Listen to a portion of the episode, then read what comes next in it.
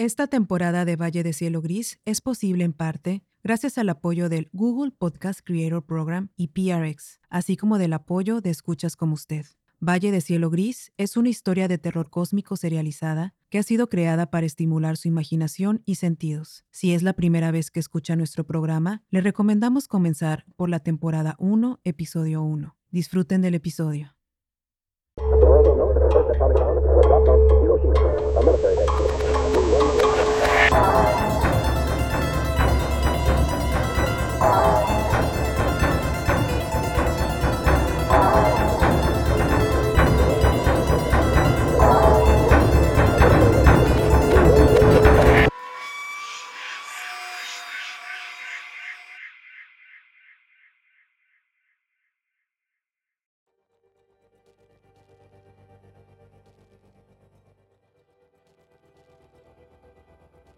Hola residentes del valle, los saluda su amigo Adrián Zambrano.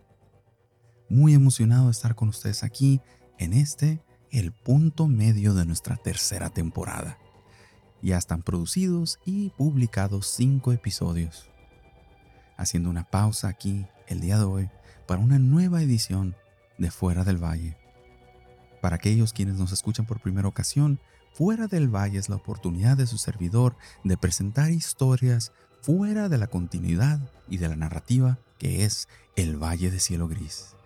Estas historias de fuera del valle están aisladas, no es necesario haber escuchado el podcast antes, solo se trata de disfrutar una pequeña historia rara en el descanso en los que preparamos los próximos episodios de esta tercera temporada del Valle Cielo Gris. Solamente quedan cinco episodios para nuestro gran final de temporada no sé ustedes, señores, pero yo estoy bastante emocionado porque hemos, hemos hecho un esfuerzo.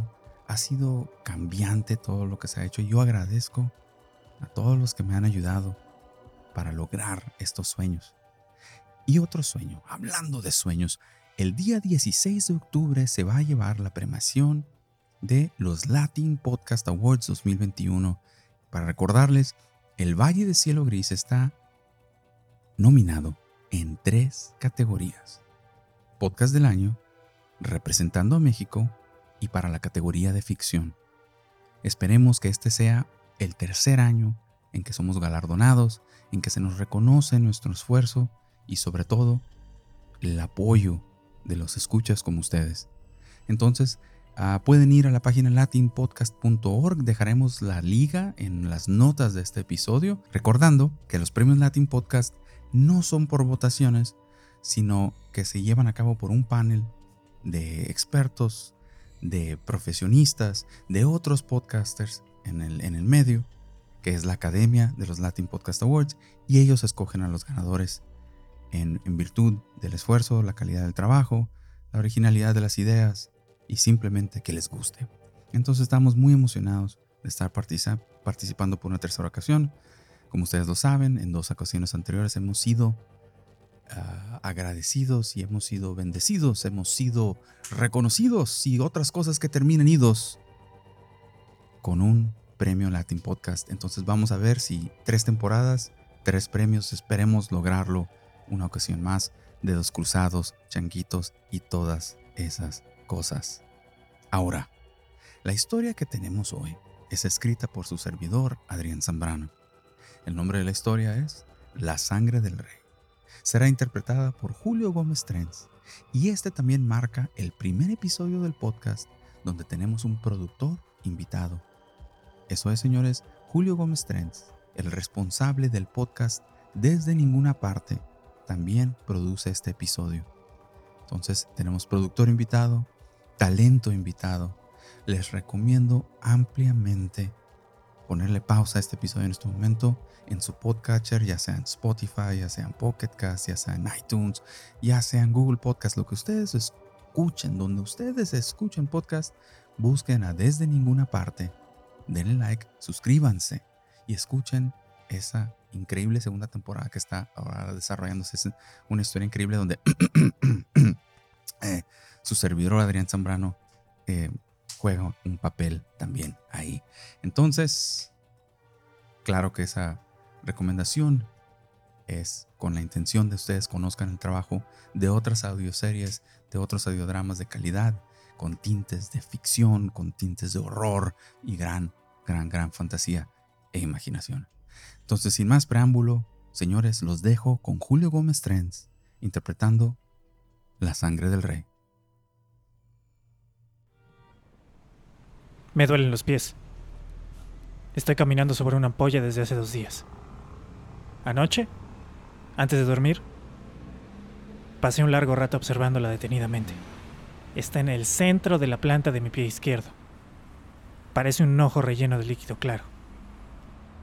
No me atrevo a reventarla por temor a una infección. Los culpables son estos pinches zapatos que se me ocurre comprar. Ahora me voy a tener que aguantar. Van a pasar un par de semanas antes de que me pueda comprar otros. ¿Pero qué pasó con mi par anterior? Muy sencillo. Se me hizo fácil lanzarlos a la basura. Ahora me aguanto. Lo peor ha sido durante las horas de trabajo. Soy mensajero para un despacho contable. Normalmente mis encargos son en la zona financiera de la ciudad, ahí mismo donde está ubicada la oficina. Por eso la mayoría del tiempo estoy caminando, subiendo y bajando escalones. Igual y califica como accidente de trabajo. Una incapacidad pagada hasta me caería bien.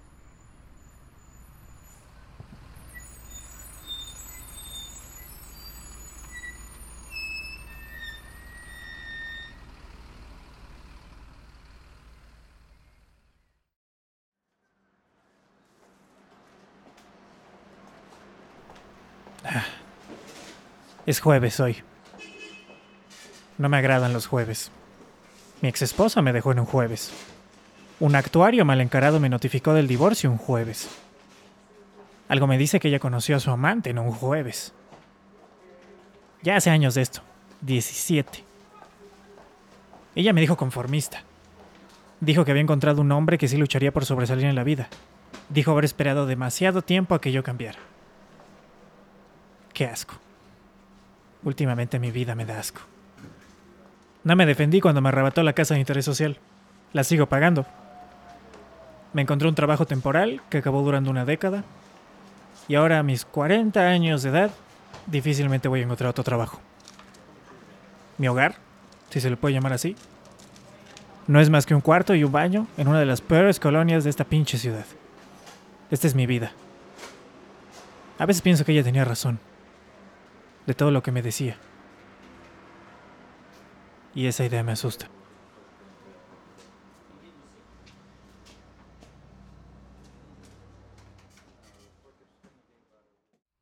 Camino al banco para hacer un par de trámites.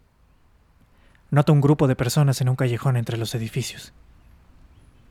Disminuyo el paso. Me acerco para ver qué ocurre.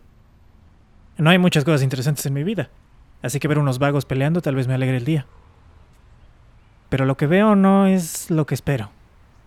Ejecutivos de traje en su mayoría, y hasta un guardia de seguridad. Pero lo que es raro es la persona que tiene captada su atención. En medio de los mirones, sentado en una silla plegable, está un hombre. Piel morena, lentes oscuros, parece albañil. Sus pantalones están todos manchados. A sus pies, un perro vestido con suéter. Se está haciendo tarde. Tengo que acabar mis pendientes. Hace poco en el despacho despidieron a una secretaria y a dos contadores. No creo que se les haga difícil correr un mensajero.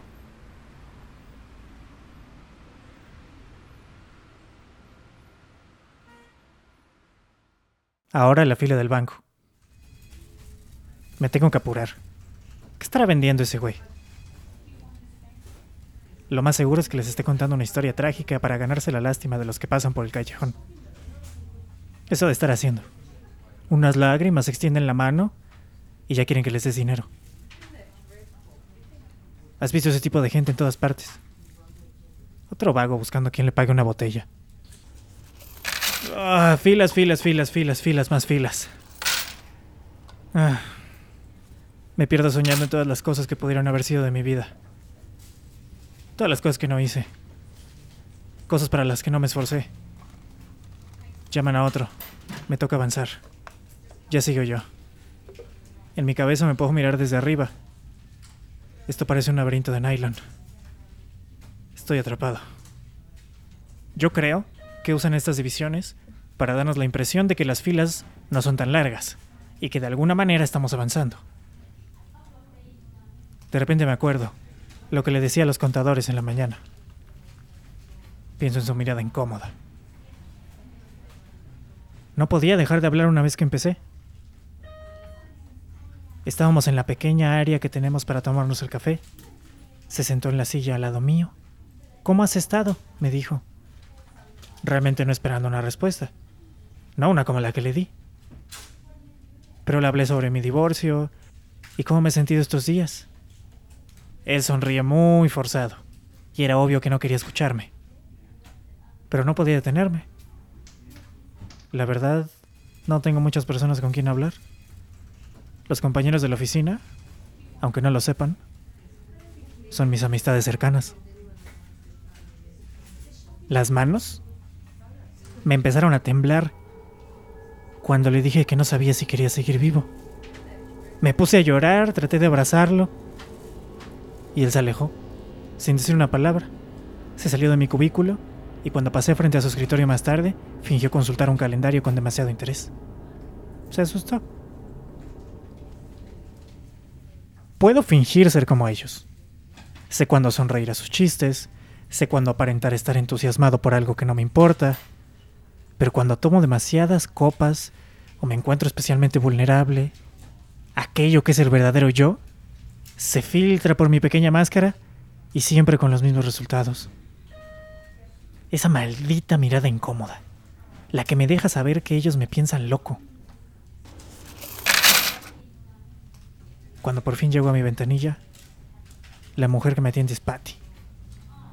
Ella acaba de terminar una terapia médica para poder tener un hijo. Lo sé porque me lo contó.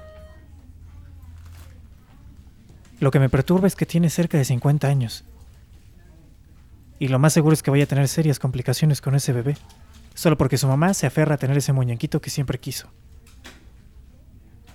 ¿Ya miraste? me dice mientras se aleja un poco de la ventanilla para mostrarme su vientre hinchado. Pongo la sonrisa más cándida que me es posible y digo, felicidades.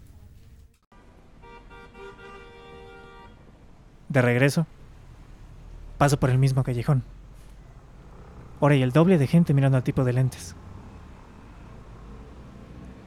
Miré un par de policías entre los presentes.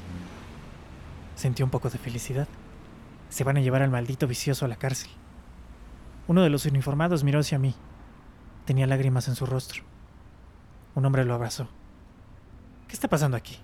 Un hombre con un perro, varios ejecutivos, dos policías y uno de ellos está llorando a pecho abierto. El vicioso me observa. No puedo ver sus ojos por las gafas, pero su mirada es pesada. Me doy la media vuelta para seguir mi camino. Un par de manos caen sobre mis hombros. Tienes que venir a ver. La cara de Mario, el auxiliar administrativo, está tan cerca de la mía que por un segundo pienso que me va a besar. El olor que emana de su ropa me aleja esa idea rápidamente. Mis ojos lo confirman. Está todo orinado. Ven a ver. Ven. Se aleja. Mientras el miedo se comienza a apoderar de mí. Algo está pasando aquí y además es jueves.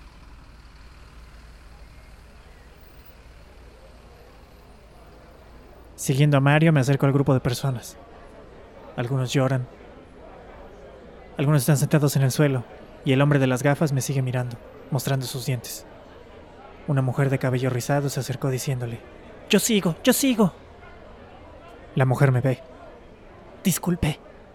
Sigo después de usted. Sin saber de qué me hablaban, me sorprendí al escucharme diciendo, Las mujeres primero. Adelante, señorita. Su rostro se iluminó. El vago se incorporó de donde había estado sentado y se hincó frente al perro. Sacó de entre su ropa una navaja. Mi corazón saltó. El animal parecía completamente indiferente a la presencia de todos.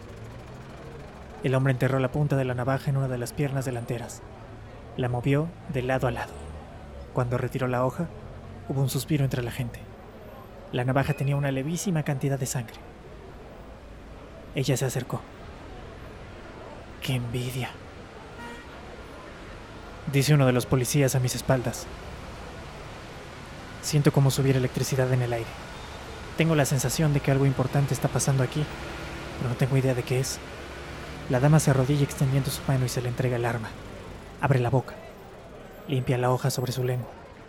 Se queda completamente quieta. Cierra sus ojos. Suspira fuerte y dice, gracias. Sin decir más, se retira. Una vez más trato de alejarme del grupo. Estoy entre locos, algún tipo de fanáticos religiosos, de eso estoy seguro. Me abro paso entre la gente. ¿Vas a dejar pasar tu oportunidad?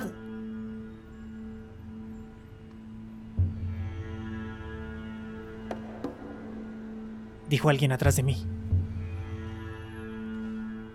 Esas palabras me hieren. No era necesario preguntarme quién había hablado. En mi corazón, sabía que el dueño de la voz era el vago.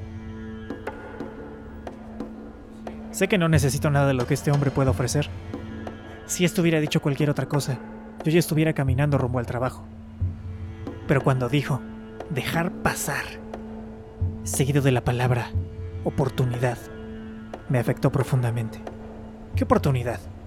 Dije, tratando de sonar sarcástico. Pero lo que se transmitió en mi tono de voz fue la necesidad y esperanza. Expuse sin palabras un deseo secreto de que realmente esto fuera una oportunidad de algo, sin importar de lo que fuera, pero que de alguna manera mi vida cambiara. El amo del perro volvió en cárcel y enterró la navaja en la misma herida. Extendió su mano hacia mí, la sangre cubriendo más de la mitad del acero esta vez. El perro seguía ignorando el mundo a su alrededor. El grupo me abrió el paso. Escuché a un hombre decir, ¡Qué envidia! No ocupo que me convenzan más para hacerlo. Si tragar sangre de perro hoy me hará envidiado por todos, lo haré. Jamás he experimentado cómo se siente eso. Sorbí la sangre teniendo especial cuidado de que el filo no me cortara la lengua.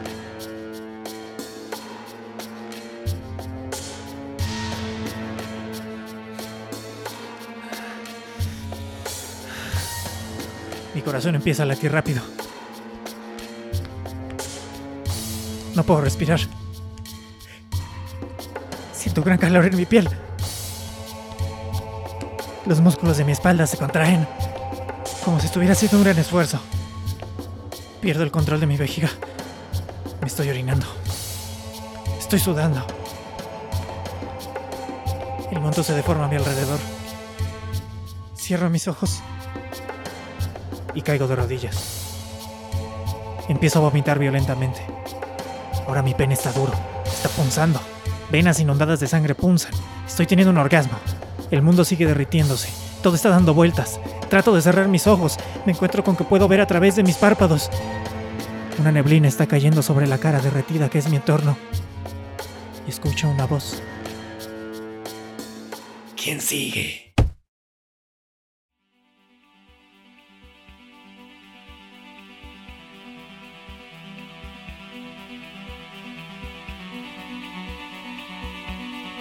Por un momento, se pierde totalmente la percepción. No hay nada. Repentinamente, sobreviene una sensación de velocidad. Varias cosas pasan al lado mío. Sé que están allí, pero no las miro. Por lo menos no de la manera acostumbrada. Son esferas luminosas, espirales pulsantes, destellos de mil colores. Estoy lentamente comprendiendo el hecho de que no tengo cuerpo. Soy solo pensamiento, conciencia. Me muevo aún más rápido, ahora arrastrado por alguna corriente invisible. Estoy por encontrarme con una nube de luces brillantes. Me absorben.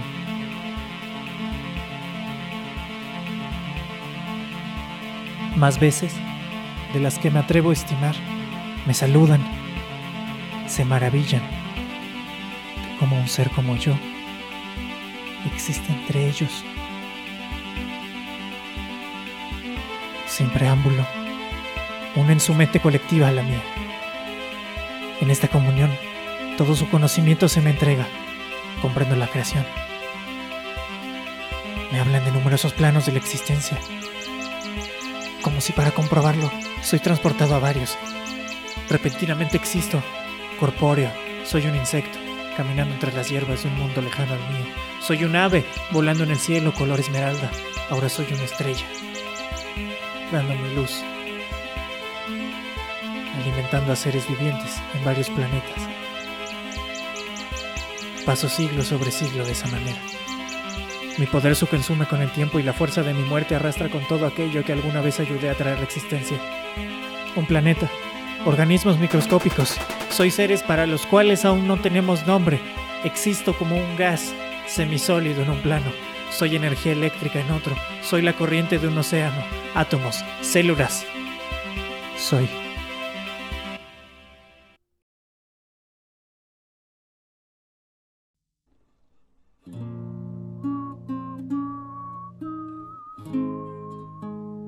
Vuelvo a viajar. Experimento la muerte de incontables maneras. Experimento ser casado como presa. Guerras, masacres, genocidios, planos dimensionales eternos son borrados de la existencia. La voluntad y fuerza de unos destruye a otros. Sufro cada muerte, desde el punto de vista de la víctima. Los papeles invierten y mi voluntad hace arder a millones de mundos. Entierro los dientes en los cuellos de mis presas. Hundo las dagas, disparo las armas, consumo sus almas, sus mismas almas. Esto ahora lo entiendo también. La razón de mi existencia es algo sencillo para mí ahora. El tiempo no existe. Para mí transcurren eras con los maestros de la nube. Sin preámbulo alguno. Soy expulsado de la mente colectiva. Estoy a la deriva de nuevo. Ellos me habían enseñado bastante, pero ocultaron algo. Demasiado tarde me doy cuenta.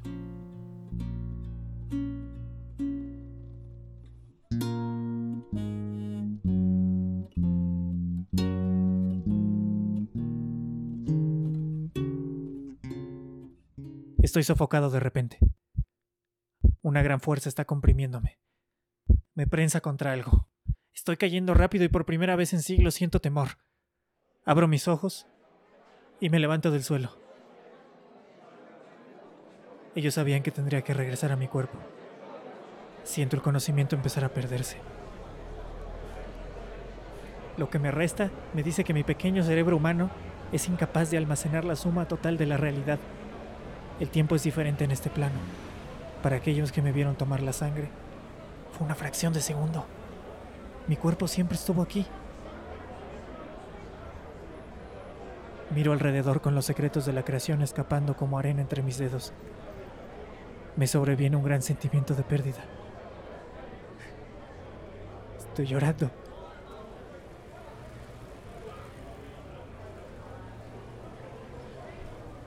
Doy algunos pasos hacia el frente y no me sorprende percatarme de que la ampolla ya no está en mi pierna. Cuando probé la sangre, mi cuerpo fue reparado. Eso lo sé también. Sé que mi expectativa de vida ha aumentado considerablemente. Mi pensamiento se siente lento, torpe. Sé que solo es el resultado, que ahora estoy limitado por un cuerpo orgánico. Me acerco al dueño del perro. Quiero otra vez, le digo agachándome al lado de su perro. Sonríe, mostrando esas filas de dientes perfectos.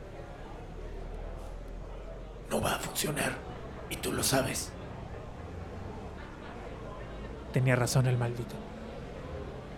De lo poco que había retenido, ese dato estaba claro. Jamás podré regresar a ese lugar que lentamente está pasando el olvido. Empiezo a llorar más fuerte. El vago me toma entre sus brazos. Y hay murmullos entre los presentes. Limpia las lágrimas de mi cara con sus pulgares. Sus ojos siguen ocultos bajo el vidrio negro de esas gafas. No estés triste. Celebra que has podido probar la sangre del rey. Tu vida jamás será la misma extendió uno de sus brazos a los que nos miraban. La vida de ninguno de ustedes jamás será la misma, exclamó sonriente, y varios empezaron a gritar de felicidad. Cuando dices rey, te refieres a Dios, ¿verdad? Pregunto confiando que la respuesta será en un sentido afirmativo. No debe existir otra explicación. Eso es, yo había probado la sangre de Dios mismo. dejándome por unos instantes conocer las maravillas del universo. Tal vez es la manera que él tiene para estar más cerca de nosotros. Pero... ¿Qué cosas tontas dices, muchacho? Me miró sonriente por un momento y soltó una gran carcajada. Dios. Muchacho, ¿cómo esperas que un ser creador de la materia, tiempo y existencia misma ponga de sí en un perro? Me quedo pasmado. Trato de entender lo que me acaba de suceder. ¿Quién sigue? Me muevo para permitir el paso a un hombre que nos mira ansioso, listo para tomar sangre. Y es en ese momento cuando noto las pequeñas letras tejidas en el cuello del pequeño suéter. Y estas dicen, Rey.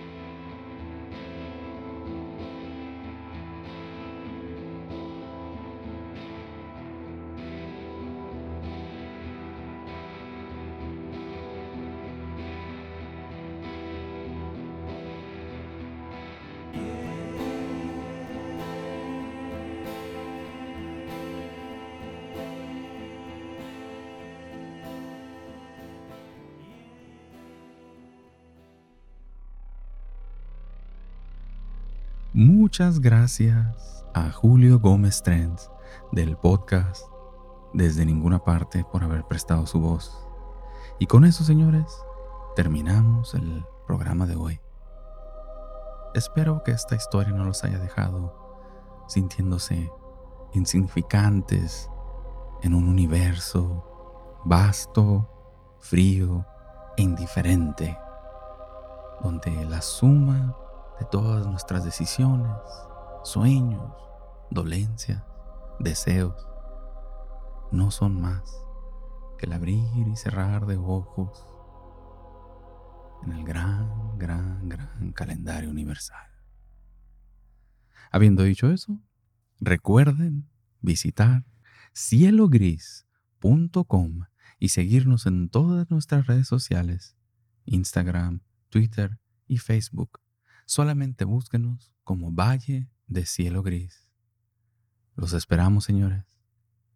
Recuerden, al dormir es una pequeña muerte y el despertar son nuevas personas, son distintos, solamente son una copia, un respaldo de las memorias de alguien que ya no existe. Hasta la próxima, residentes. Hasta la próxima.